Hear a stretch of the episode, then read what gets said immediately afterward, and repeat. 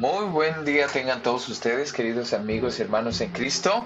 Me da muchísimo gusto poderles saludar. Soy el pastor Pedro Villatoro Domínguez. Les saludo desde la ciudad de Morelia, Michoacán.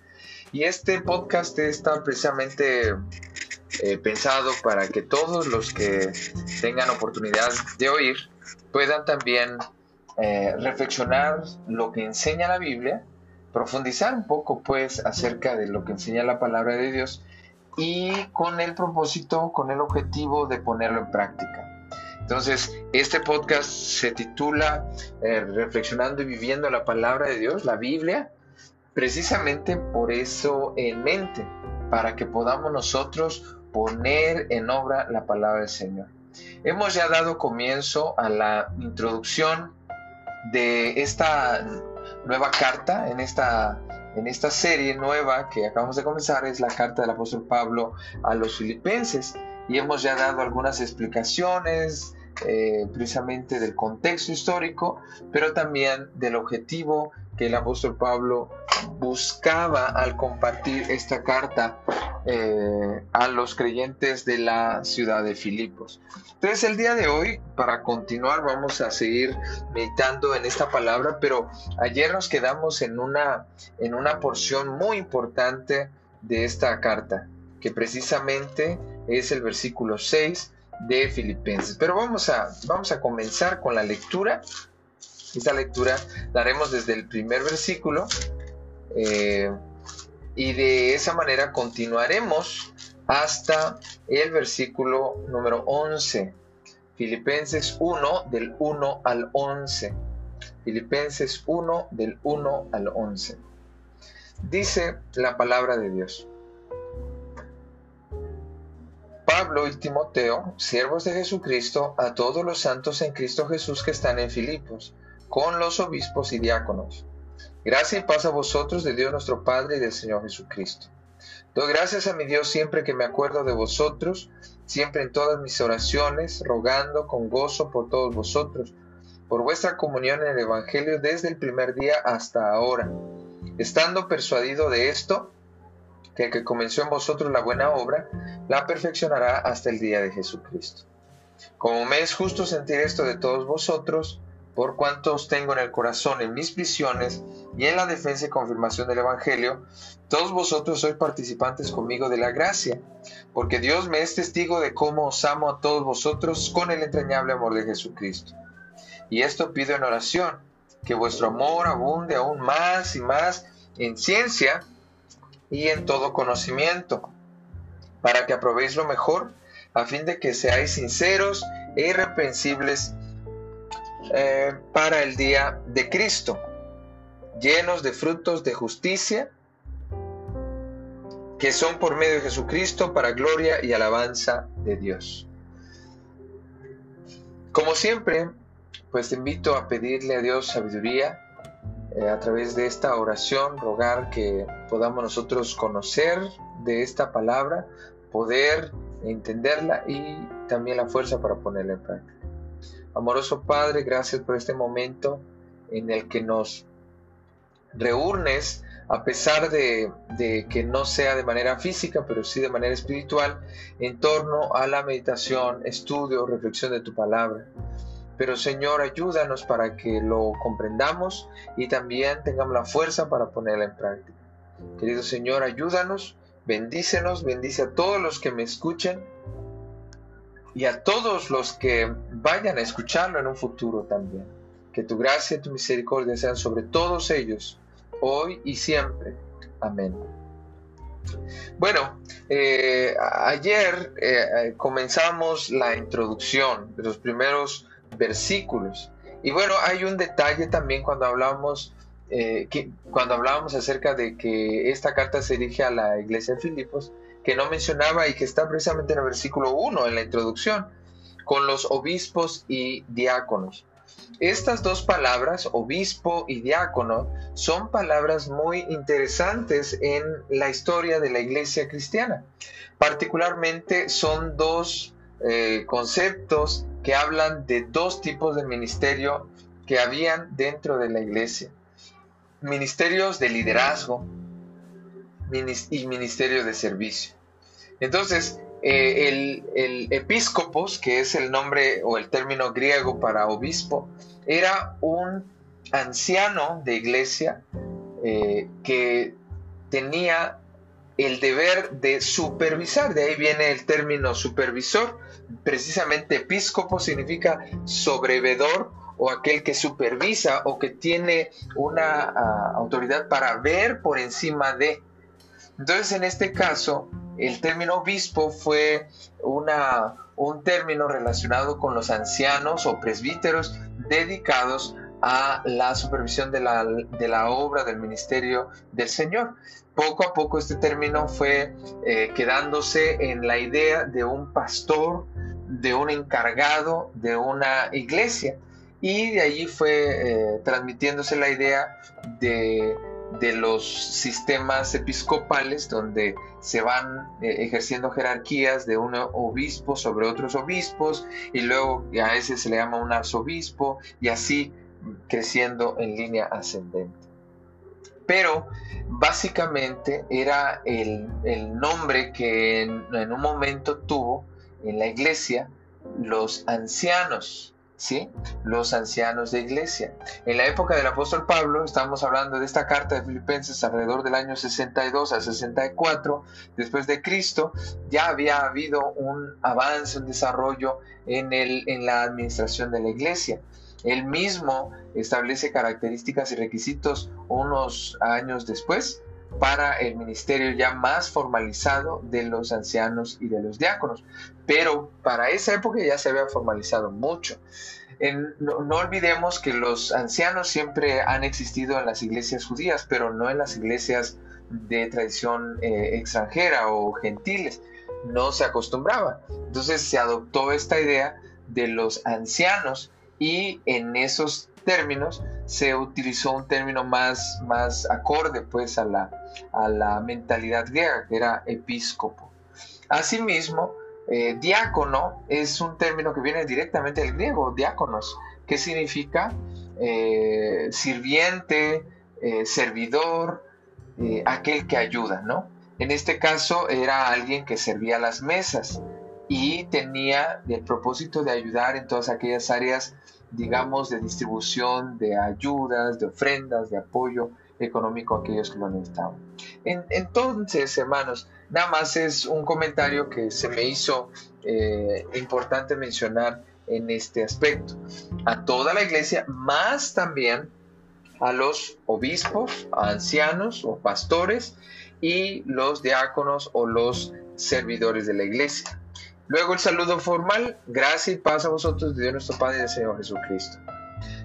Eh, luego dice, doy gracias a mi Dios siempre que me acuerdo de vosotros, siempre en todas mis oraciones, rogando con gozo por todos vosotros. Hablábamos en estos dos versículos, 3 y 4, de la base de nuestras oraciones, que es la gratitud y la petición. Dar gracias a Dios por, por todas las bendiciones. En este caso, Pablo estaba agradeciendo por la vida de los creyentes y en, el otro pidiendo, rogando por todos los creyentes. ¿Sí? Entonces volvemos otra vez a encontrar la importancia de la oración por todos los creyentes. Y otra vez recalcar que no es orar Señor, te doy gracias por todos los creyentes. Amén.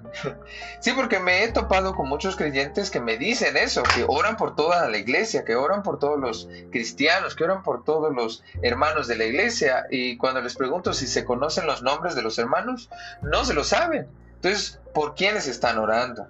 Ciertamente no necesitamos conocernos todos los nombres, pero tampoco eh, usar la oración genérica de oro por todos los hermanos y ya. No, hay que orar por nombres y apellidos si es posible.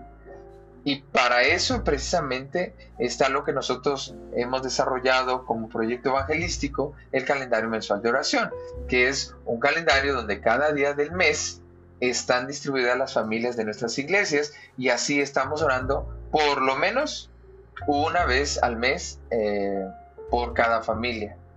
Y hay, hay iglesias donde son dos veces cada mes y hay otros donde tres, tres veces cada mes de acuerdo a la cantidad de miembros. Bien, entonces sigue diciendo, por vuestra comunión en el Evangelio desde el primer día hasta ahora. La, gratitud y la petición que tenía el apóstol Pablo era precisamente por esa continuidad, ese avance, esa, esa constancia de los creyentes en el, eh, en el camino del Señor. Por eso se ha mencionado de esta carta como la carta del gozo cristiano, porque precisamente aquí en varias ocasiones el apóstol va a señalar la alegría que tiene por los creyentes. ¿sí? Por, esta, por este gozo que sentía de que ellos continuaran y ese llamado al gozo también que hace a los creyentes. Entonces, en ese sentido, es precisamente esa alegría, esa satisfacción de ver a los creyentes eh, avanzando en su fe en el Señor. Y luego es el versículo 6 del que dijimos ayer, que mencionaríamos un poquito más hoy. Dice, estando persuadido de esto, que el que comenzó en vosotros la buena obra, la perfeccionará hasta el día de Jesucristo.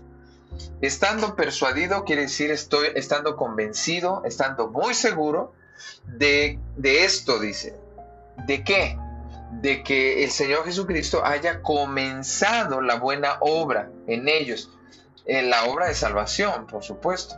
Entonces, en él, en él eh, estaba esa seguridad de que si el Señor había comenzado a hacer algo en cada creyente de los de la iglesia de, de Filipos, el Señor también continuaría esa obra, no la dejaría a medias. Es como cuando comenzamos una construcción, ¿sí? Hay eh, una parábola en donde el Señor Jesús dice que o una historia en donde el Señor Jesús cuenta cómo sería de triste que una persona eh, comience a construir y luego deje a mitad su trabajo. La gente se burlaría, la gente se reiría, la gente eh, pues señalaría pues el error de esta persona por haber comenzado algo que no iba a poder concluir. Así también podemos entender que si el Señor Jesús dice que eso es malo, el iniciar algo y no continuarlo, obviamente para Dios sería algo terrible que iniciar algo y no lo concluyera. Entonces podemos entender que Dios comienza, precisamente Dios comienza la obra y cuando comienza la obra la concluye hasta terminarla perfectamente bien.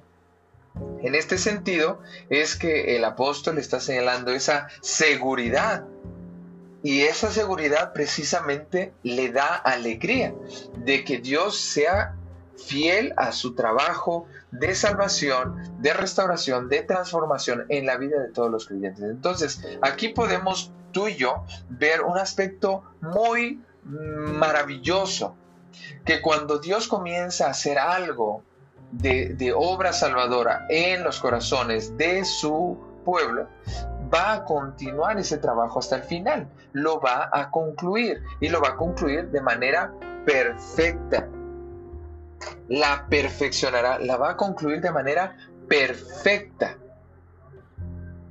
Y, obviamente la va a concluir, dice, hasta el día de Jesucristo. Es decir, su trabajo va a continuar todos los días hasta que el Señor Jesús venga.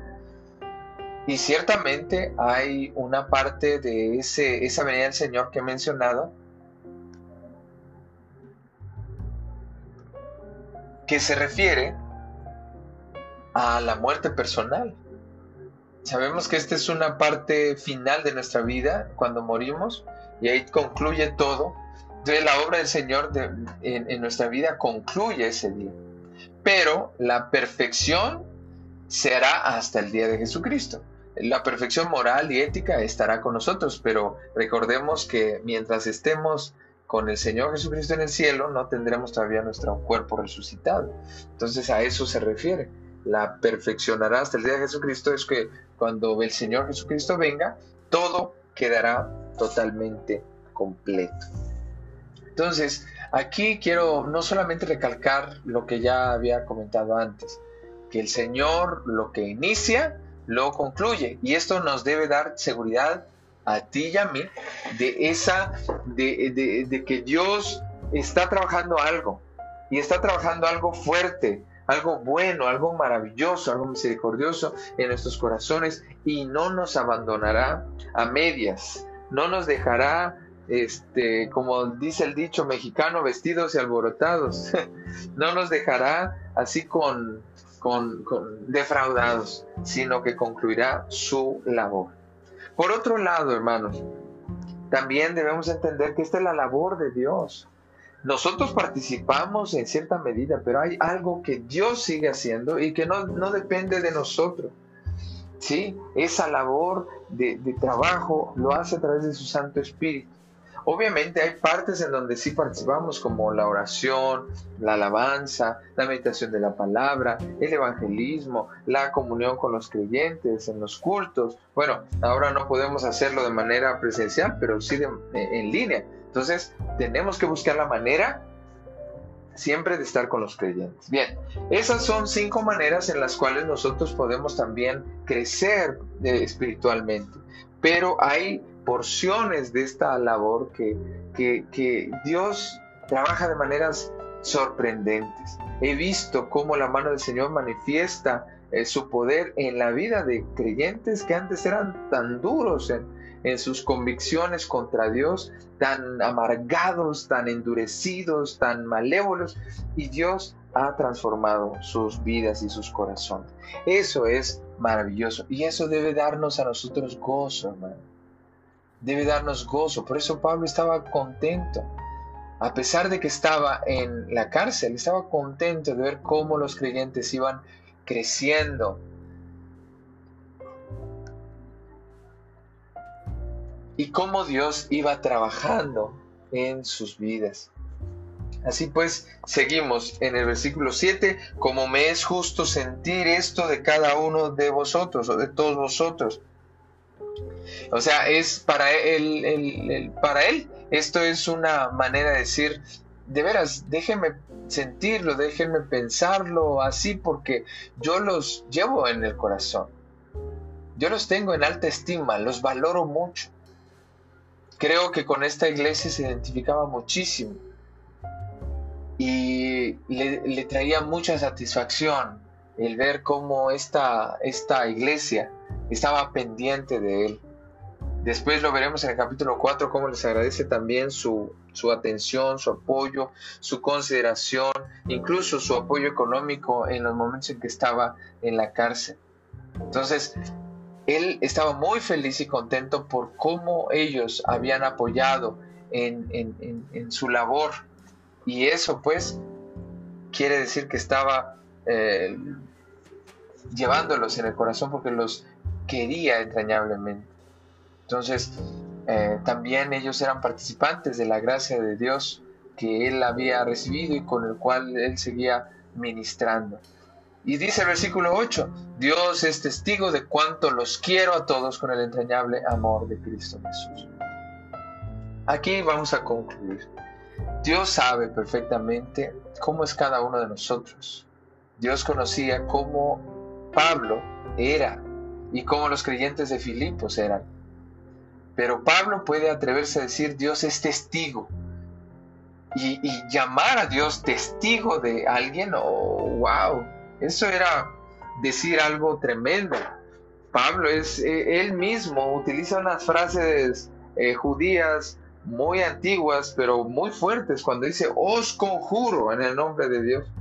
Es como un juramento en donde a Dios se llama como testigo para que Él verdaderamente corrobore que lo que se sigue a continuación a decir, pues, sea totalmente verdadero. En este sentido, es la misma manera. Él está usando la misma frase, la misma formalidad para llamar a Dios su testigo en esta, en esta frase que está diciendo de cuánto los quiero a todos con el entrañable amor de Cristo Jesús.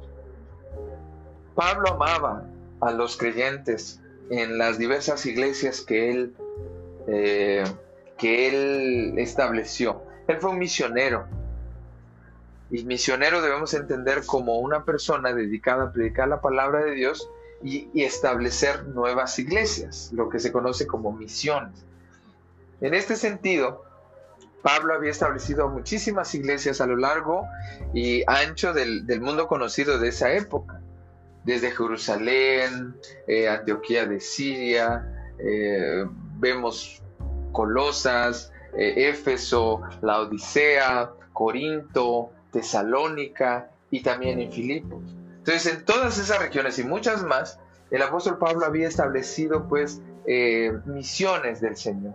Y había visto a lo largo de estos 18, 20 años que se llevó este proceso, estábamos hablando el día de ayer que cuando comenzó la labor en Filipos fue alrededor del año 45 y esta carta fue alrededor del año 60, 64, 63, 18 años después.